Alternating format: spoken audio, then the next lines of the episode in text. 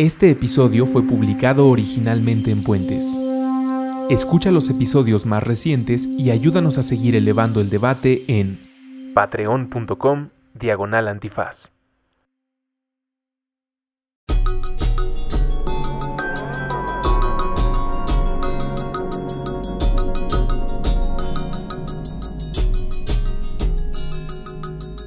Sean todos y todas ustedes bienvenidos a este podcast que se llama Aguas.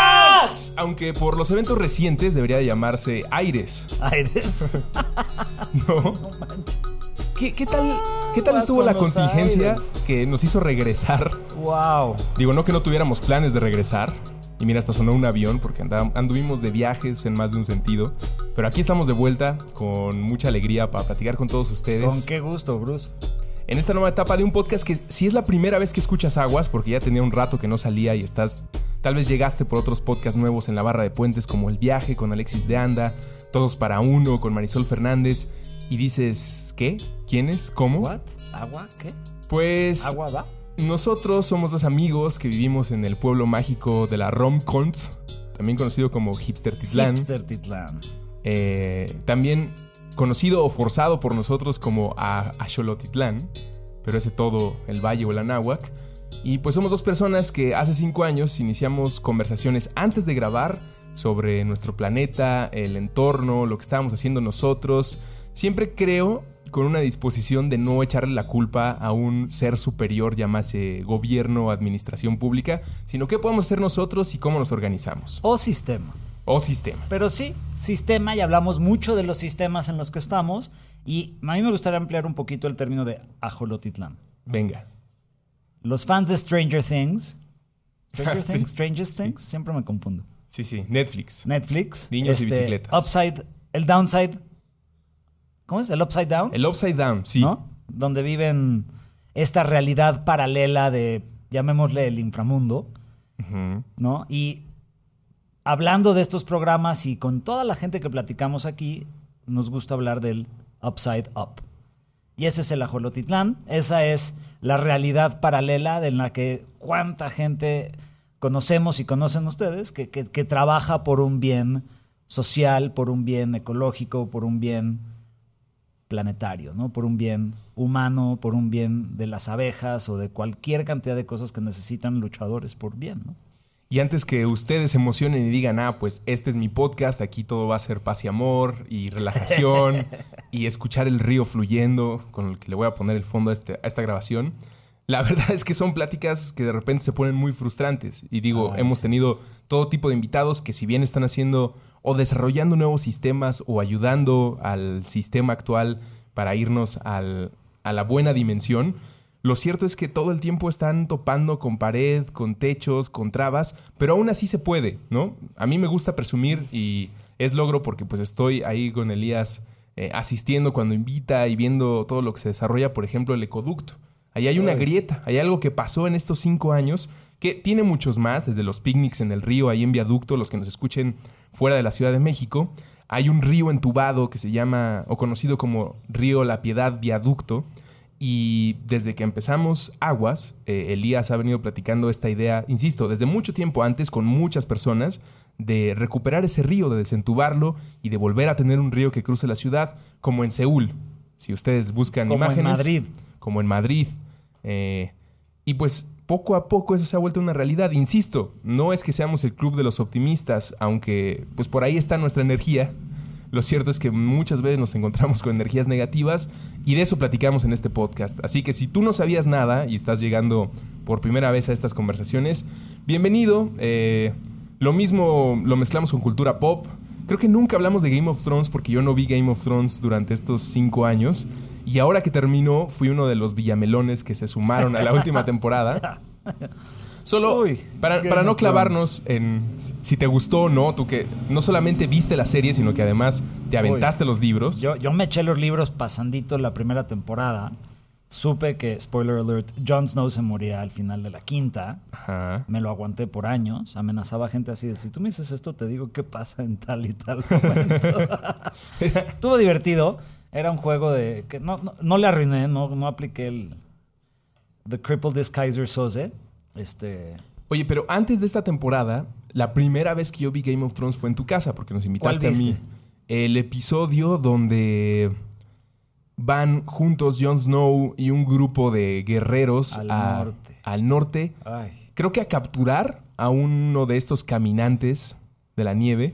Y nunca lo platicamos y aprovechemos Unos zombies. este regreso de aguas y que todavía está ahí la inconformidad o el gusto o la ansiedad de que ya no existe o ya no está esta serie corriendo.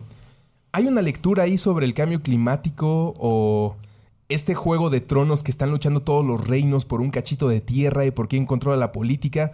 Pero Mm. del otro lado, pues ahí vienen los caminantes, Mm. que son, ahora entiendo porque he visto resúmenes, una consecuencia de esta política y de los humanos conviviendo no de la mejor manera. Y mientras estas personas pelean por quién es el gobernante, por quién, quién es el líder y cómo se gobierna, Ahí viene una. hay una amenaza mayor que nadie está pelando.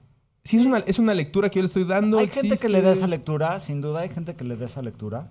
Lo, lo- lo- lo chistoso es que los White Walkers vienen de Children of the Forest, que son de los primeros habitantes mágicos en Westeros, Ujú. y que como llegan los hombres, the First Men, transmutan a uno de ellos para que se vuelva el White Walker y tengan un ejército para pelear contra los First Men. Algo por ahí. La nueva serie, en teoría, va a tocar estos puntos y por eso dejaron todo como inconcluso, muy mágico cuando matan al líder y pues todo, todo mágicamente se, se arregla, ¿no? A- mí me gustó y no, no- no- no tengo ningún problema con los mayores puntos que suceden. Bran, Rey, esto, este. No sé. El final de Jon Snow y Aegon Targaryen sí me parece así como que. ¿ah? ¿Qué? Pero. Creo que aquí lo que. lo- el hueco que llena. ¿Sí? Y el hueco por el que se llena tan ampliamente es algo que he platicado mucho con una maestra, ¿no? Y dices, estamos vacíos de una nueva mitología. Antes teníamos que, bueno, las religiones claramente, ¿no? Vienen a llenar parte de esa, pero pues también creo que estamos en el momento en que hay menos fe en las religiones, ¿no? De acuerdo. Y estas grandes historias como son Game of Thrones o Lord of the Rings o bueno, claramente Star Wars y bueno, varias otras, ¿no? Pero de las que más nos, nos, nos mueven a nosotros en esta cultura pop o como llamarle, son estas nuevas como mitologías, estas nuevas narrativas de las cuales llenan un vacío del cual creo sufre la humanidad. El que no encontramos un rol, como que no encontramos una narrativa al cual pertenecer. ¿No? Y antiguamente esto es lo que, lo que llenaban estos vacíos las, las mitologías nativas, ¿no? ¿No crees que también es porque se aceptan como fantasía desde el principio? Y a diferencia con las religiones, eh, nos, te piden que no los aceptes como fantasía, ¿no? La mayoría de nosotros nacemos y dependiendo el país y las familias, nos acoplan y nos forman en las filas de un cuento que a contrario a Star Wars, a Game of Thrones o a cualquier serie en la que ustedes estén clavados de libros de televisión, eh, pues en ese caso tienes que creer que eso es verdad. Y en este caso sabemos que es una fantasía que nos está a través de metáforas contando muchos problemas que no podemos resolver y creo que eso también aporta a esto que estás describiendo en el que podamos tener pláticas sobre quién es el mejor para el trono o sobre si el lado oscuro es en verdad tan oscuro porque en la política, en las religiones, en las leyes y en los sistemas establecidos con los que convivimos es muy difícil entablar estas conversaciones porque como es real, con unas grandes comillas, como es la, el sistema en el que tenemos que rifarnos el dinero de verdad, toca fibras más rápido. Entonces, la gente, la banda, cuando te reúnes y platicas sobre quién debió quedarse con el trono, probablemente haya ánimos elevados, pero al final es una serie y nos permite platicar sobre el poder, por ejemplo. Pero si hablas de un partido político como en Aguas, pues hemos evitado, pero es, in- es inevitable a final de cuentas, esos ánimos no se pueden relajar porque hay consecuencias mayores a pues una narrativa fantástica que no es menor, ¿eh? O sea, muchas personas, y yo me atrevo a pensar, que están en The Expanse, que han leído eh, Asimov o que se han clavado en cualquiera de estas mitologías, es probable que a su alma, a su espíritu, le, le otorguen un, por lo menos un mejor ánimo de que sí se puede. De que, ¿qué le decimos al señor de la contingencia ambiental esta noche? Not today. Not today. Y pues te rifas y respiras y te quejas y haces un meme y... Los memes me han salvado varios días muy amargos. Es otro tipo de narrativa el meme. el internet. Sí, sí, sí, sí. El otro día bromeando decía que yo estoy en el internet por los memes. Los libros pues, los puedo conseguir y siempre sabía dónde conseguirlos. Pero pues ya el internet es meme y el cotorreo. Ahora, no es una herramienta que esté... Perdón, es una herramienta que estoy desperdiciando porque nos permite hacer otro tipo de alianzas como con ustedes que nos escuchan y que nos pueden sugerir temas o venir a platicar eh, con nosotros.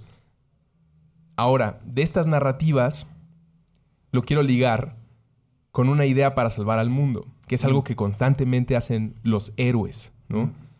En, a diferencia de las telenovelas, por ejemplo, donde la heroína siempre tiene que ser piadosa, este, súper recatada, esperando a que alguien llegue y la salve del martirio en el que vive, creo que las narrativas que estamos citando, aunque son más macho, pues sí tienen esta idea de alguien tiene que venir con un buen plan o con un superpoder o con un liderazgo que nos lleve a todos por el camino del bien.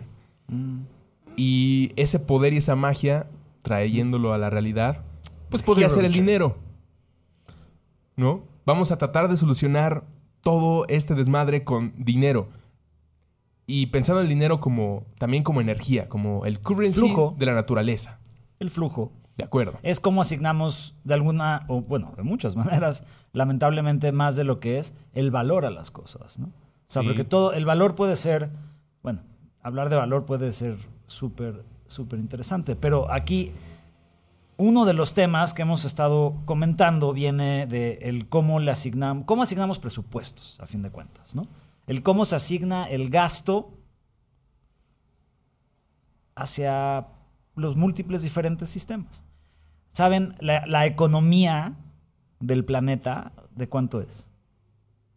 No sé, El trillones. Producto Interno Bruto. Trillones. Que otra discusión interesantísima, y les recomiendo ahí el libro que estamos leyendo ahorita, Donut Economics, de Kate Raworth. Como dona. dice que habla mucho del, del PIB, ¿no? Y el, básicamente es lo que producimos colectivamente, ¿no? Este es el valor producido, es el cuánta lana Se está generando por ideas, generando productos, por servicios. compras, Sí. consumo, ¿no?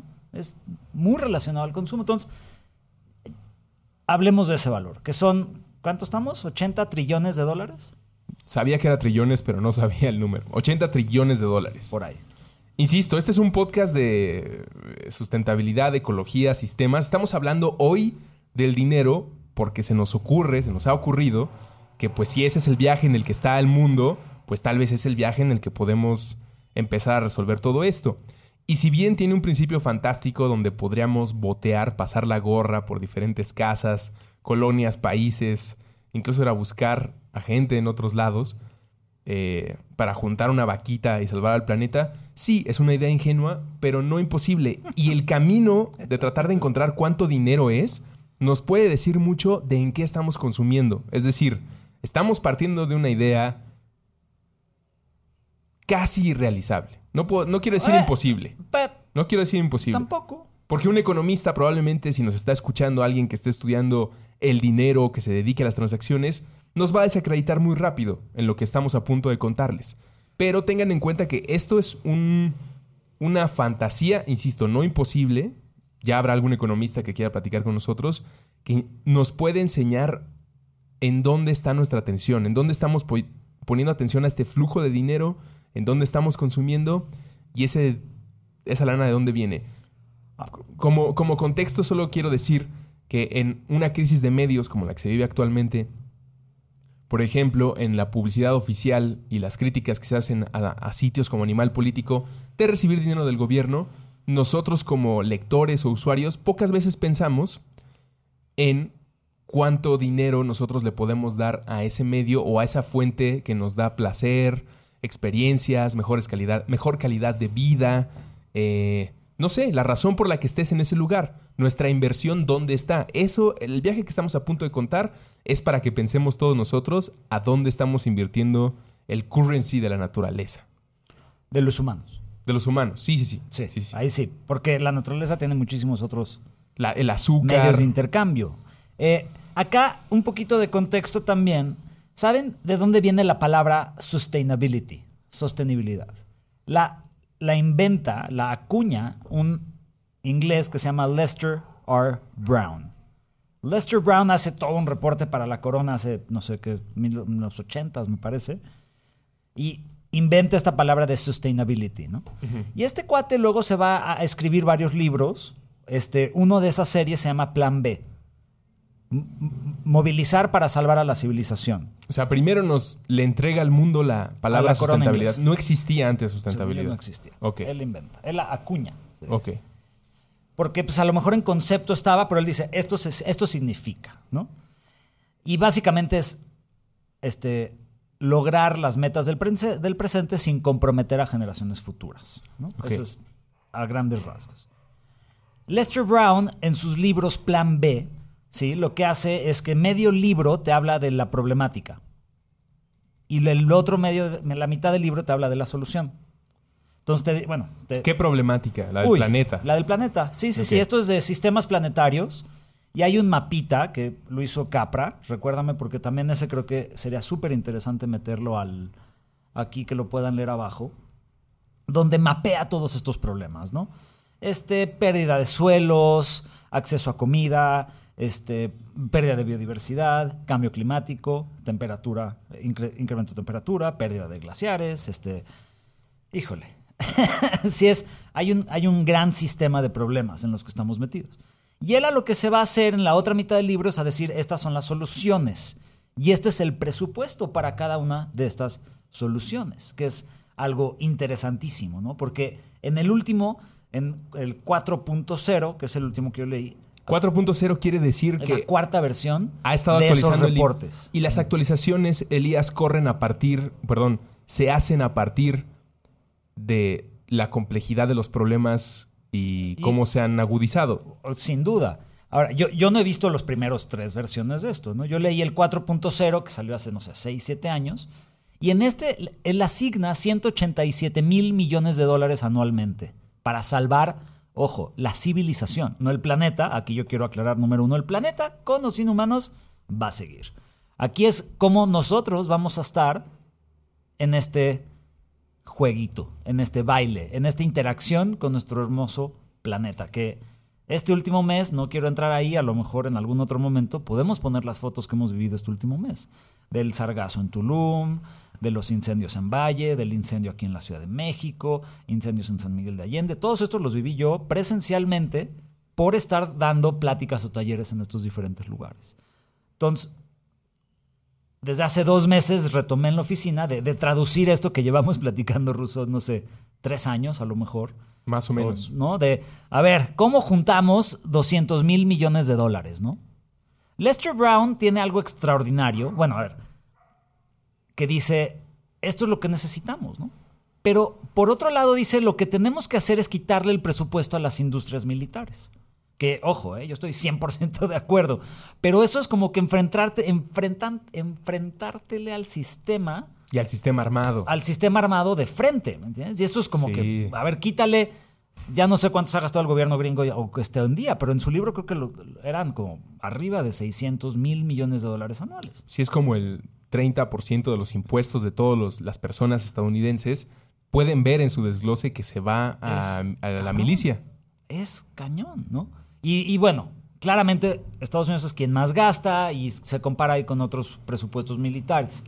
Entonces, recapitulando esto, hablábamos y hoy en día pues ya hay otras cosas que no existían en este reporte. En las primeras ediciones. Claro, fondeo masivo, blockchain, criptomonedas, y hay una serie de tecnologías que deben de ayudarnos a articular este gran presupuesto para salvar a la humanidad. Y este presupuesto no está calculado a partir o está calculado a partir de los daños y de eh, el mejor escenario al que podríamos lograr o solamente de alivianar los problemas actuales. es principalmente de alivianar los problemas, o sea, porque sí tenemos, o sea, si estamos hablando de 80 trillones anualmente Que, mueve el mundo. que mueve el mundo de una economía, ¿cuánto de eso se asigna al presupuesto, que es salud humana?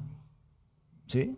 Este, educación universal, salud universal, reforestación, restauración de manglares, de humedales, infraestructura para ciudades. Y en, este, en estas láminas que van a ver aquí abajo estamos aumentándole una serie de cosas que estamos recomendando, pues ya redondear el número a 300 mil millones de dólares anualmente. Ojo, es muy importante que aclaremos por qué redondear y subir tanto, porque la cifra es 180 mil millones de dólares. 187 es lo que él marca. Pensemos, Pensémoslo, voy a resumirlo otra vez.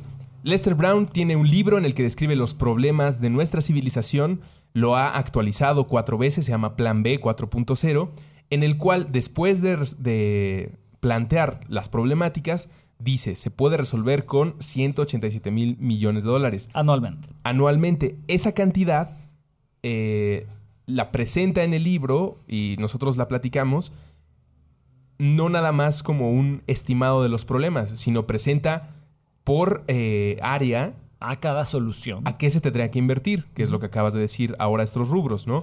Manglares, salud. Eh, infraestructura mundial, infraestructura en ciudades, nosotros se la aumentamos, protección a la biodiversidad, fomentar arte y cultura, otro que nosotros le aumentamos, capa de suelo superficial, árboles, secuestrar carbono, este, servicios de salud reproductiva, gastos en abogados, es otra cosa que le aumentamos, porque nos vamos a aventar encima Monsanto y otra serie de industrias. Es por eso, ahí es a donde quería llegar.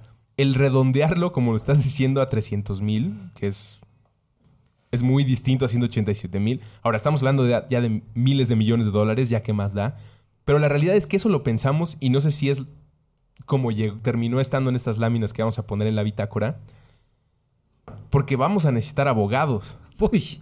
Porque esto no se puede resolver nada más como pasar la gorra. Yo sé que hay muchas personas que están escuchando y están ya haciendo un cheque o pensando en cómo me sumo, pero insisto, en este momento puede ser fantástico, solo es para ver en dónde están los dineros. De estos rubros y de este problema, tenemos que calcular el pagarle abogados para tener para podernos rifar un juicio contra los Monsantos del planeta.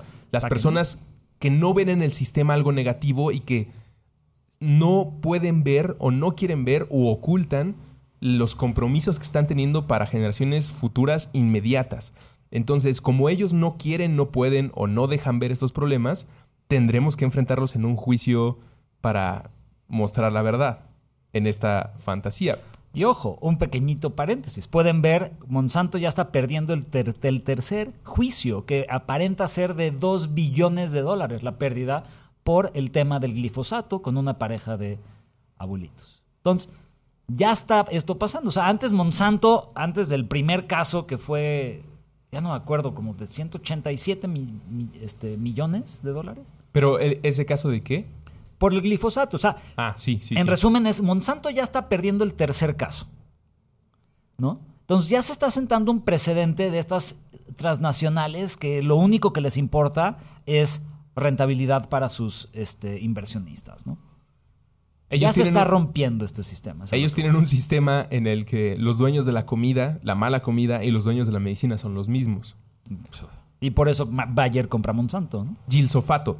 Glisofato. Glisofato.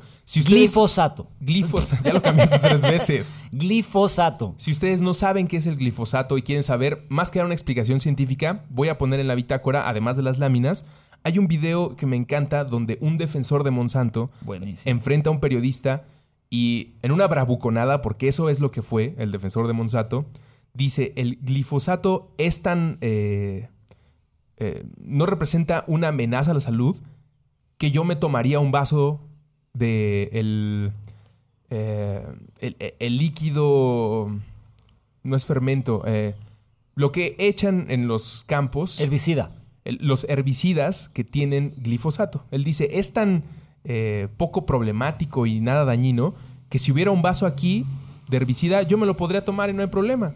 Y entonces el, periodista le dice, ah, pues mira, aquí tenemos un galón, por favor. Y obviamente el defensor de Monsanto se para muy ofendido de el circo que se está armando. Creo que más allá de las explicaciones científicas que ustedes las podrán encontrar en las láminas que compartiremos, eso deja muy claro el sentimiento de si no te lo tomas y estás contradiciéndote en la verdad y tú eres el dueño de esa industria, pues tenemos, tenemos aguas. Agua cuidado. Estoy viendo frente a mí lo que platicábamos al principio de e, e, esta idea loca de salvar al planeta con dinero, que insisto, No creo que lo juntemos, pero por lo menos nos deja entender que si son 80 trillones de dólares y estamos buscando 300 mil millones de dólares, No es nada. ¿qué industrias generan eso? Porque, insisto, alguien podría pensar como es demasiado dinero, Russo, Elías están locos, eso no se puede. Mm. Pero hay industrias que mueven grandes cantidades de dinero. No estamos diciendo que no estamos locos. Sí. Pero en, lo- en- en- en la actualidad, en donde están los sistemas, necesitamos ideas locas, absurdas incluso, o como dice Gandalf, el querido, it's a fool's hope. Pero, híjole, solucionar sargazo es solucionar cambio climático. Entonces creo que necesitamos iniciativas a la escala de Greta, ¿no? Y los Fridays for Future Global. Y que todos los viernes existan manifestaciones. Y que dejemos de consumirle a las grandes empresas. ¿Desde hace cuánto las manifestaciones de Greta? Greta que empezó en marzo, en algún, en algún viernes de marzo, creo que fue con el 15 de marzo. Y no deberían detenerse. Y esto es... No, pues dice, si nosotros estamos yendo a estudiar y no le estás haciendo caso a científicos, ¿para qué fregado estoy estudiando? Sí. Maravillosa. La admiro como a pocas, de verdad. Voy a regresar a la manifestación. Antes de eso, es muy importante poner esto en, la conversación, que insisto, también lo verán en las láminas. Vamos a poner una comparación de esta, esta idea loca de los 187, 300 mil millones de dólares. El valor neto de Microsoft son 783 mil millones de dólares. El valor neto de Amazon son 797 mil millones de dólares. Los gastos militares desde 1.4 mil millones de dólares. Ah, los anteriores solo eran millones de dólares, perdón. 797 millones de dólares, Amazon, por ahí anda Microsoft, pero de gastos militares es 1.4 mil millones de dólares.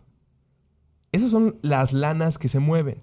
Lo comparábamos en una de esas días en los que hablábamos de este plan con cuánto genera The Rock Johnson en el cine, ¿no? Cuántas películas hace al año y cuánto dinero generan estas películas.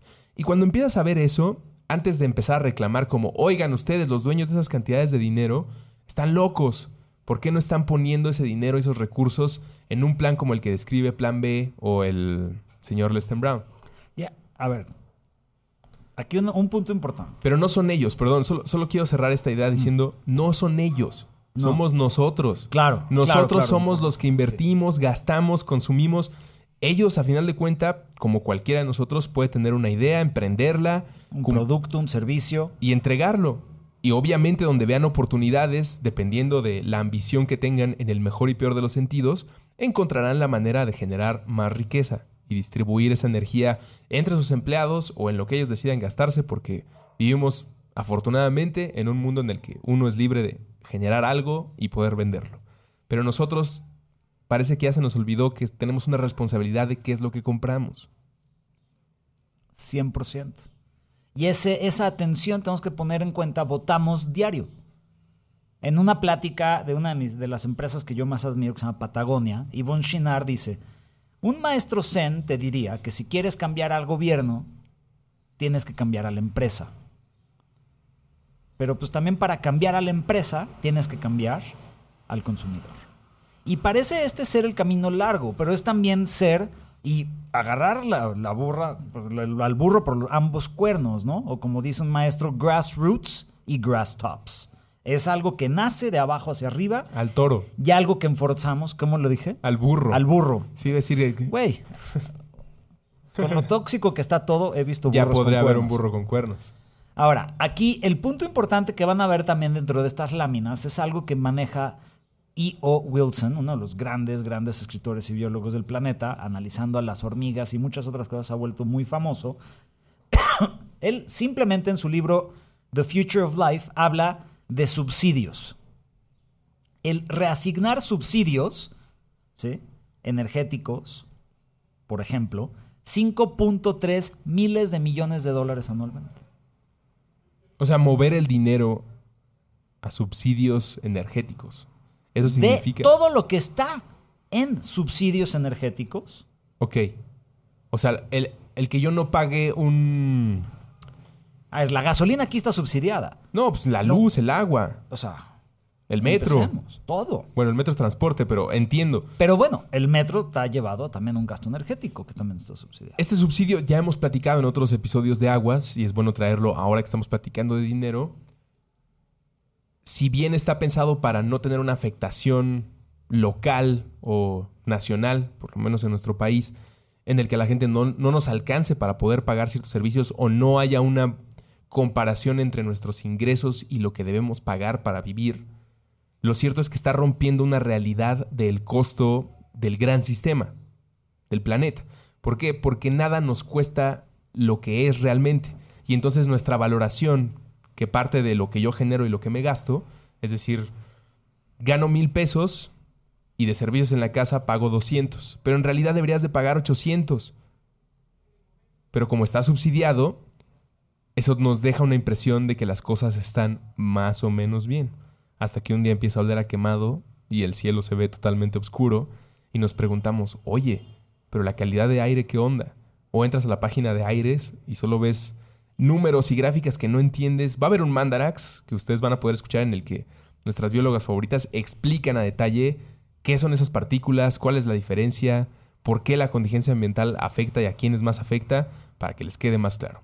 Pero regresando a lo que estamos platicando, vivimos con entre estos subsidios y nuestras decisiones de a quién le compramos sin pensar en qué trae glisofato o cuáles son las uniones entre ciertas empresas que están afectando o comprometiendo, como hemos dicho, a generaciones futuras, decidimos no ver o el sistema actual de recaudación, por lo menos de impuestos, nos dice todo está controlado. Hay un sistema que se está moviendo. No importa que no estés pagando lo que deberías de pagar por agua en este lugar del mundo. Tú no te preocupes hasta que no deje salir agua del grifo. ¿Qué más de dinero les debemos decir de este plan súper locochón? Que yo ya estaba hablando de Rock Johnson.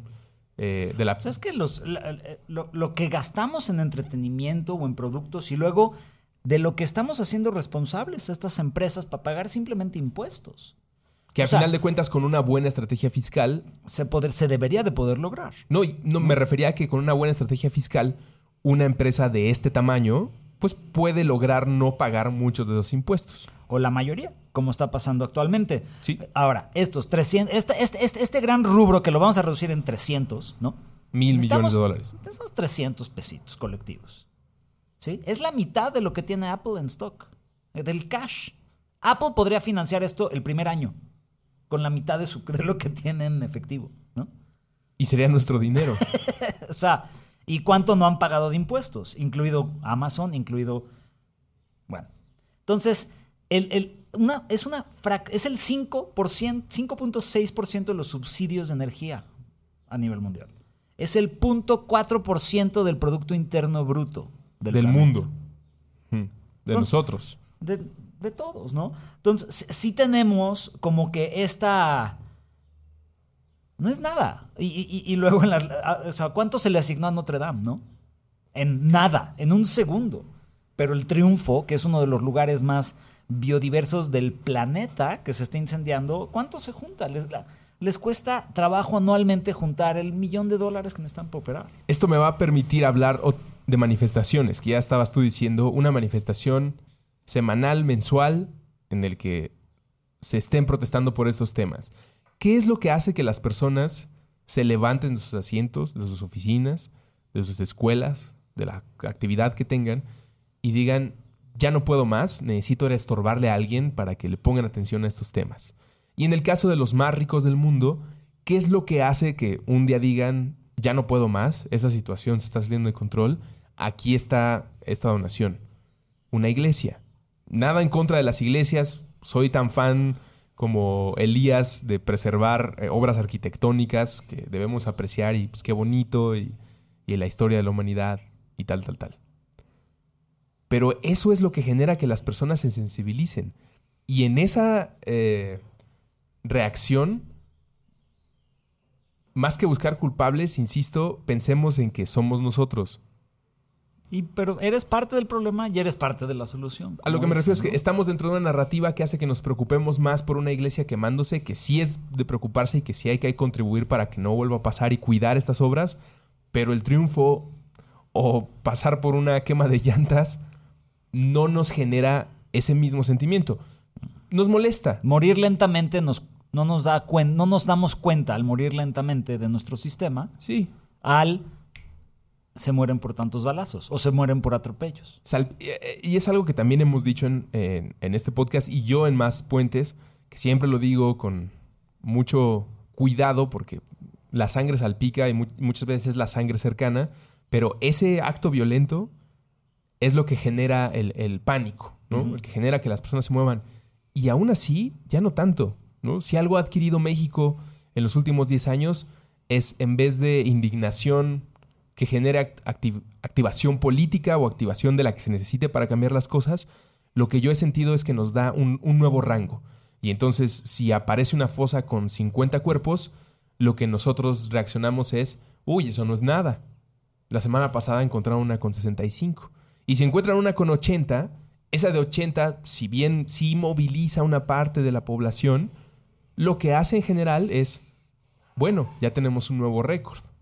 Y entonces la vida, incluso en la sangre que salpica, perdón por decirlo así de, de rudo, pero pues eso es lo que nos está pasando, sí genera conversaciones en medios, foros, eh, manifestaciones a, a cerrar calles y exigencias fuertes, pero como dices tú, como la calidad del aire, del agua, de nuestros pulmones, De la comida. como es muy lento, o, o como en la narrativa de la comida entendemos que comer mata y que tarde o temprano me voy a enfermar de algo y que tarde o temprano los impuestos que estoy pagando por este yogur deberían de ayudarme a tener el mejor tratamiento posible médico y después escuchas aguas y te enteras que el dueño de la farmacia y el dueño del yogur son la misma persona o son los mismos, eso no nos levanta de nuestros asientos para irnos a manifestar.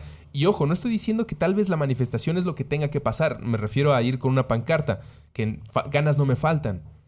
Pero en una idea tan eh, extraña o extraña, como diría Patti Chapoy, eh, como la que estamos planteando o planteó Lester Brown, sí podemos llegar a pensar, ok, ese es el dinero que se mueve, pero si fuera por nosotros, ¿cuánto tendríamos que ponerle?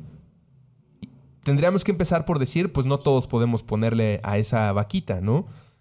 Eh, el cálculo, si no mal recuerdo, en una de esas noches platicando ese plan B, decíamos, tendría que empezar por quienes tienen acceso a los bancos. Que, y ahí ya estamos quitando a dos terceras partes del mundo, que su crédito es lo que traen en la bolsa y sus ahorros es lo que traen en la otra bolsa. No, No tienen una identificación o relación con una institución bancaria o con el sistema de cómo se mueve el dinero. Entonces, quedémonos con una tercera parte de la población mundial que vive o endeudada o colaborando al sistema monetario actual. E e incluso nos fuimos luego al millón, al mil millones de personas, al séptimo, más o menos, de la población que tiene una tarjeta de crédito. Activa. Bueno, no, Pues, sé, no sé si la están pagando mes que con la mes, usa o que pero la usa. Sí, sí, ¿no? sí. Hay, un- hay mil millones de personas. El séptimo de la población mundial, somos 7 mil y cacho. Entonces, mil millones de personas que son las que pueden colaborar. ¿Con cuánto dinero tendrían que caerse anualmente para cumplir esta meta? 300 dólares. 6 mil pesitos. Bueno, Anuales. menos porque está bajando ahorita. Sí está bajando, ¿verdad? Pues por ahí va. Pongámosle 300 dolaritos. 300 dólares al año. Anuales. Anuales.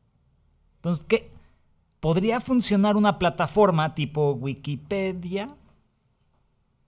Evolucionada, tipo a lo mejor integrar tantas miles de plataformas que ya existen como Kickstarter, Donandora, GoFundMe, Indiegogo, ¿no? Y tener un sistema de curación, de curadores, de vigiladores, de, cu- de Para que se vaya el dinero a los rubros y actividades que Lester Brown plantea en Plan B 4.0. Y ahora, hoy, con un buen desarrollo de una aplicación, tanto en una página como en tu celular y diferentes cosas, puedas tú, que estás donando 300 dólares al año, designar a cuáles de las organizaciones se les asigna el presupuesto. A lo mejor vives en México, pero pues tienes un algo muy sensible para lo que está pasando en Madagascar. Pues adelante, ¿no? Pero pues a lo mejor vives en México o en Chiapas y quieres ver tu dinero aplicado en tu estado. Entonces, creo que deberíamos de empezar a, a pensar también en una manera de asignar esos dineros de manera de que tú no solo asignes dónde se van, sino que se vigilen, pero pues también el sistema te va a decir, oye, Chiapas ya está lleno. Pero esta misma problemática la tenemos en Oaxaca o en Guatemala. Y ahí creo, ahora que estás planteando la vigilancia y la distribución. Claro, blockchain. Pero es que es donde siento que tendría que ser a partir de una tecnología como blockchain, que ya tendremos una conversación larga y tendida sobre lo que es el blockchain. Si a ustedes les interesa, váyanos escribiendo. Y si dominan el tema, mucho más para poder platicarlo con unos tequilitas, unos vodkas, que es como se digiere mejor eh, los temas de los temas de las criptomonedas o las tecnologías que democratizan o que planean y prometen democratizar como blockchain. Pero ya lo que le estás echando a este mole, Elías, es lo que a mí me preocupa y es lo que para mí lo convierte en un casi imposible. ¿Por qué? Porque si bien puedo pensar que encontremos a mil millones de personas en el mundo que nos den seis mil pesos al año. El 13% de la población. Soy mexicano y mi perspicacia funciona de una manera muy distinta a la de un noruego. Probablemente el noruego dice ese plan funciona y pues en cuanto se junte el dinero ya estuvo. Pero esas personas pagan cuarenta y tantos por ciento de impuestos al año. Y confían totalmente, porque lo ven, en que sus servicios públicos y su calidad de vida está respaldada en la energía que ellos le han dado a, a la gran idea de sociedad, democracia, país, gobierno. Pero yo de donde vengo, de donde la mayoría de las personas nos debe estar escuchando, eso no sucede así. Entonces decimos, vamos a juntar todo ese dinero en ese cochinito y se lo vamos a dar a quién. Mira, ese es el gran tema. Y ahí es donde... Eh, aquí es que es justo es eso. No es hacer a los gobiernos responsables de que quiten sus presupuestos militares y los asignen a causas humanitarias y ecológicas. Y esto estamos hablando de sobrevivencia, ¿eh? no estamos hablando de otra cosa. Aquí tampoco estamos hablando de ingreso básico universal, que debería de ser otro de los grandes temas que aquí entran, pero será de otro mezcas, ¿no? Sí, no, para que nadie piense que esto es solo la planeación para un paisaje hermoso, ¿no? Para poder ver, como venden en, las, los testigos de Jehová, en sus panfletos, como un bosque lleno de pandas, leones, gente de todo el mundo. Esto es supervivencia, lo acabas de decir. Esto no es para generar el escenario perfecto, ideal de paz y amor para todo el mundo. Yo creo que a ver, a ver. Será una consecuencia si se ejecuta perfectamente bien. exacto. Pero esto nada más es para librarla los siguientes minutos en la escala sí estamos en una urgencia, o sea, yo estoy ahí de a ver, o sea, el sargazo en Tulum son lo que es el a mí me choqueó como o sea, pocas cosas en mi vida me han sacudido, ¿no? Eh, y las fotos que sigo viendo o las notas. ¿No, no, ¿No viste o tú fuiste el que la compartió? Saludos al de la moto. No sé si tú la compartiste o la viste de... Sí. No, no, no, pero de un mexicano que había logrado construir la primera, clase, la primera casa hecha de sargazo. ¿Viste eso? Sí, claro que lo vi. Y, Éjole. Pues es que estoy de acuerdo en que encontremos utilidad a las cosas, ¿no? Sí, pues Y que pues si hay un sobreflujo dentro de tu sistema, debes de, saberlo aprovechar. Pero también nos tenemos que dar cuenta que el sargazo es una consecuencia de muchas cosas, ¿no? O sea, sí, eh, agroquímico, sobrepesca de pepino de mar, me está diciendo un biólogo, porque se, lo comen mucho los chinos. Este, temperatura de los océanos.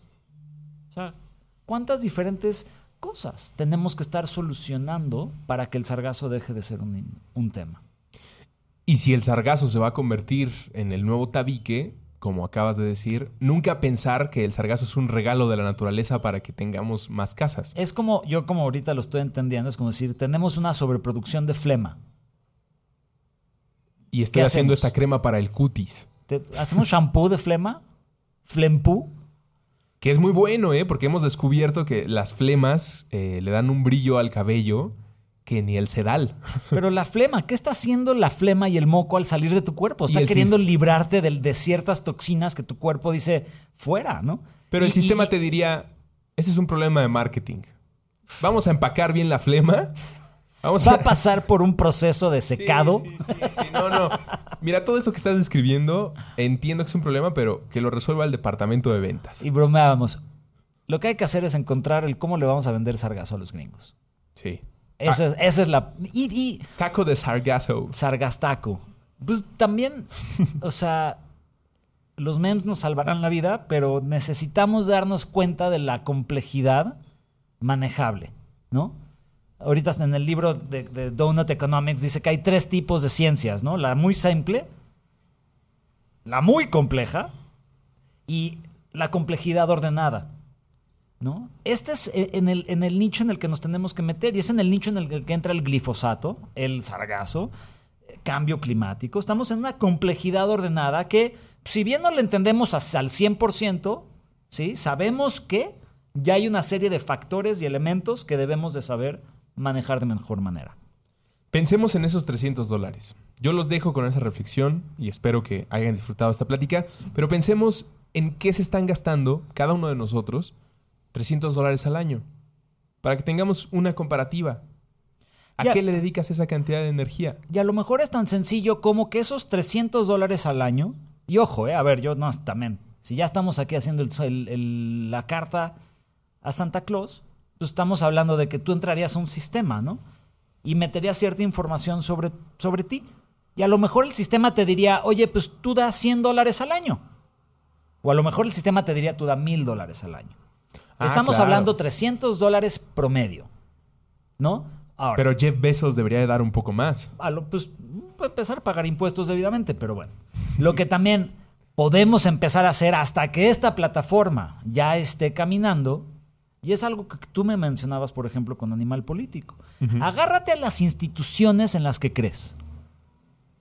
A lo mejor es Animal Político, a lo mejor es Greenpeace, a lo mejor es Puentes, a lo mejor es un artista, que tiene su Patreon, a lo mejor es un amigo tuyo que está haciendo una crema que no sea de flema, que te encanta, ¿no?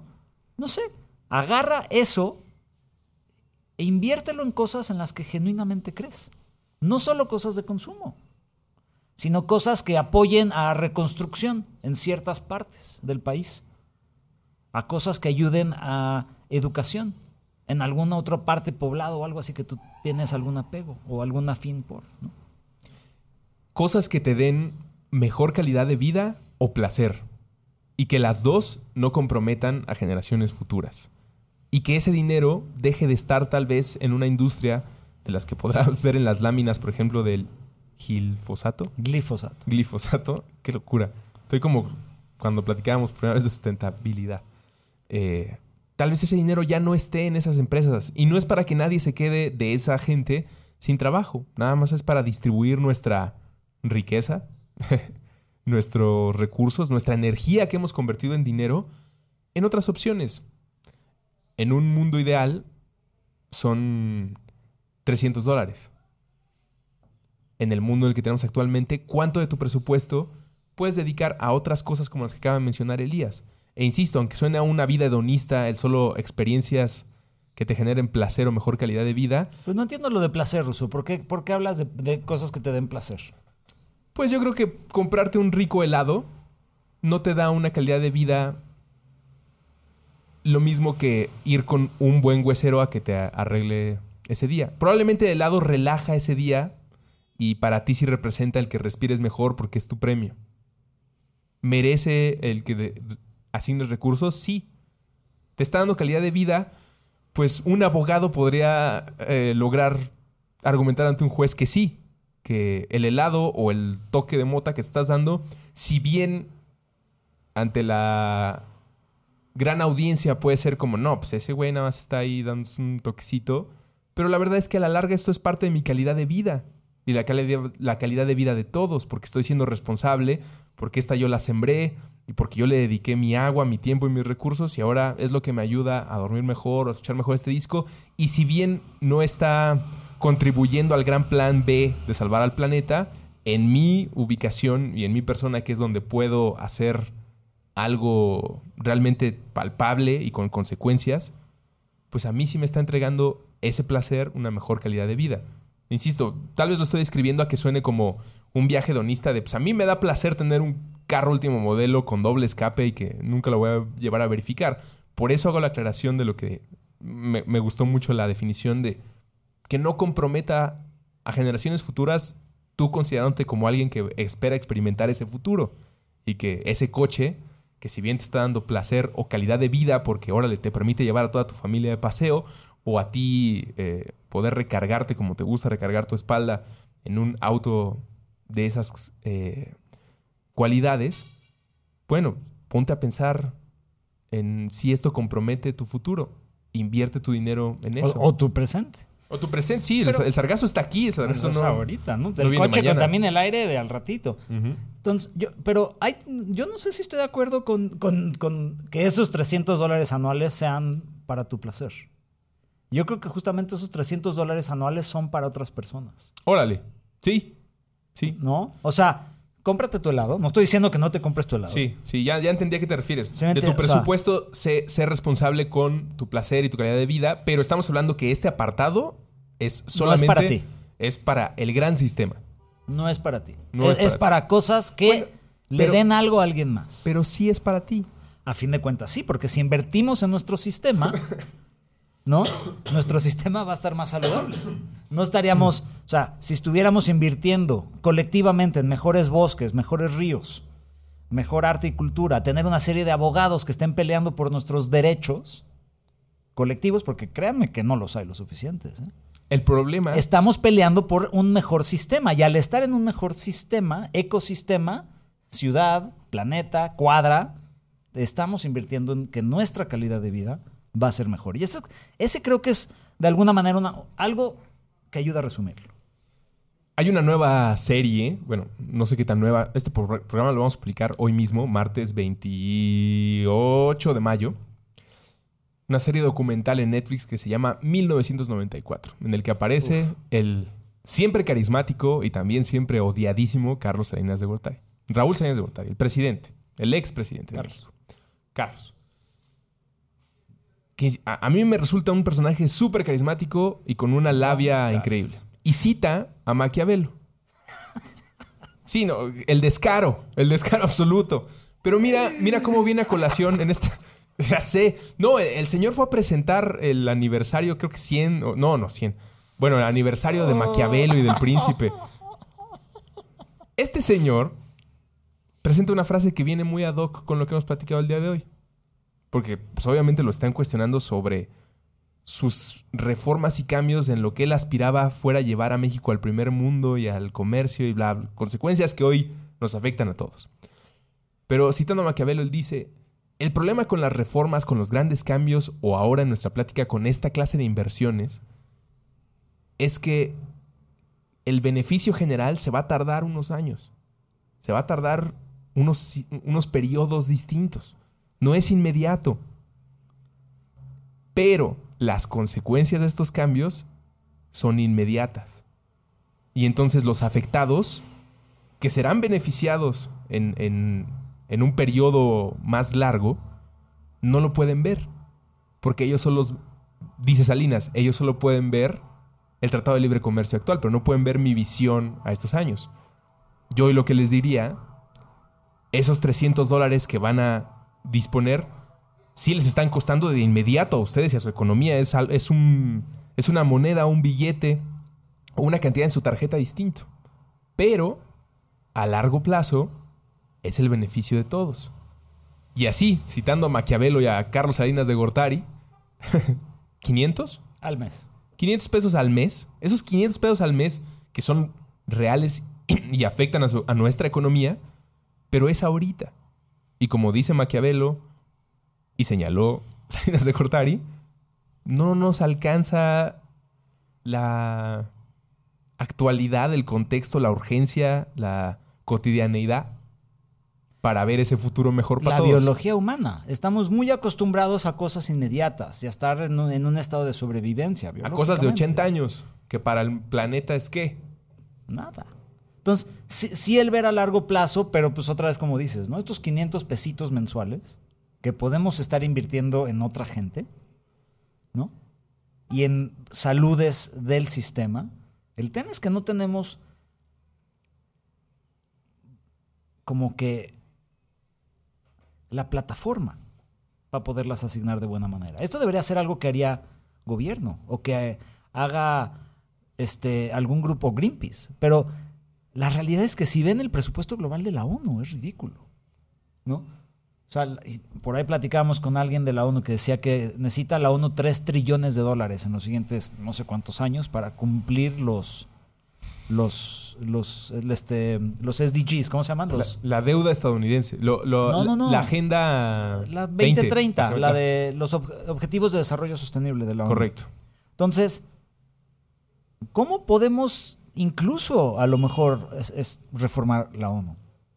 Y que la ONU tenga real gobernancia sobre distintos organismos nacionales. Pero otra vez, eso fue creado por los gobiernos, ¿no? Entonces necesitamos algo que sea genuinamente de la sociedad para poder estar vigilando a la ONU y a los gobiernos y tener a los abogados y las cosas para poder estar fondeando proyectos increíbles. Porque desde nuestras trincheras, como empezamos el programa diciendo, es que hay muchas barreras, frustraciones, techos, por los cuales gente que está promoviendo salud humana y salud biológica se enfrenta cotidianamente. Entonces necesitamos una buena base para que la gente que ya está trabajando en el campo tenga el fondeo necesario para reconstruir ecosistemas, para generar salud humana, para tener doctores atendiendo temas, para poder estar entregando comida a la gente que no tiene comida. Y es, o sea, estamos hablando de una reformulación de un gran sistema. Entonces, por más de que les parezca ridículo, pues es una aventura más en las tardes de Russo y Elías quieren salvar al mundo. Al menos te pone a pensar en qué te gastas esos 500 pesos y espero esa reflexión de todas las que hemos hecho sea algo en lo que se queden pensando y nos platiquen, nos pueden contactar, estamos en Twitter, arroba Elías Catán. Con una sola T. Dos T. Dos T. ¿Qué pasó, Russo? Siempre se me va. Tengo, ya me estoy dando cuenta que tengo un tipo de dislexia o debería de fumar un poco menos. y arroba ruso con Z, ven, le puse ruso con Z a mi Twitter. Ahí nos pueden seguir esta conversación. Si ustedes son economistas, si ustedes le saben a la criptomoneda, si le saben a, no solamente al Bitcoin, sino a la idea de blockchain, queremos platicar que ese sea un tema que pronto abordemos en este podcast. Eh, y también ingreso básico universal. Ingreso básico universal, también lo tenemos ahí. Glifosato. Correcto. y, si y si van a hacerse una casa de... De, ¿De sargazo. De sargazo, piensen en que se están echando un gel de flema. Qué rico. Pásenla bonito, nos escuchamos pronto. Insisto, escríbanos, vean las láminas, estarán publicadas en la bitácora en nuestra versión en Patreon, en donde ustedes nos pueden ayudar a seguir siendo y haciendo puentes. A partir de un dólar o la cantidad que deseen eh, donar les otorga diferentes beneficios para poder seguir construyendo estos podcasts que ustedes pueden escuchar en puentes.mx, en Spotify, en iTunes y en Patreon, la mejor forma de consumirnos y también de ayudarnos a construir. Pásenla muy muy bien, respiren profundamente y nos escuchamos en el próximo episodio de este podcast llamado Aguas. Aguas, recuperando nuestra relación con el H2O, con Elías Catán y Andrés Vargas Russo. Disponible en iTunes, Spotify, Patreon y puentes.mx.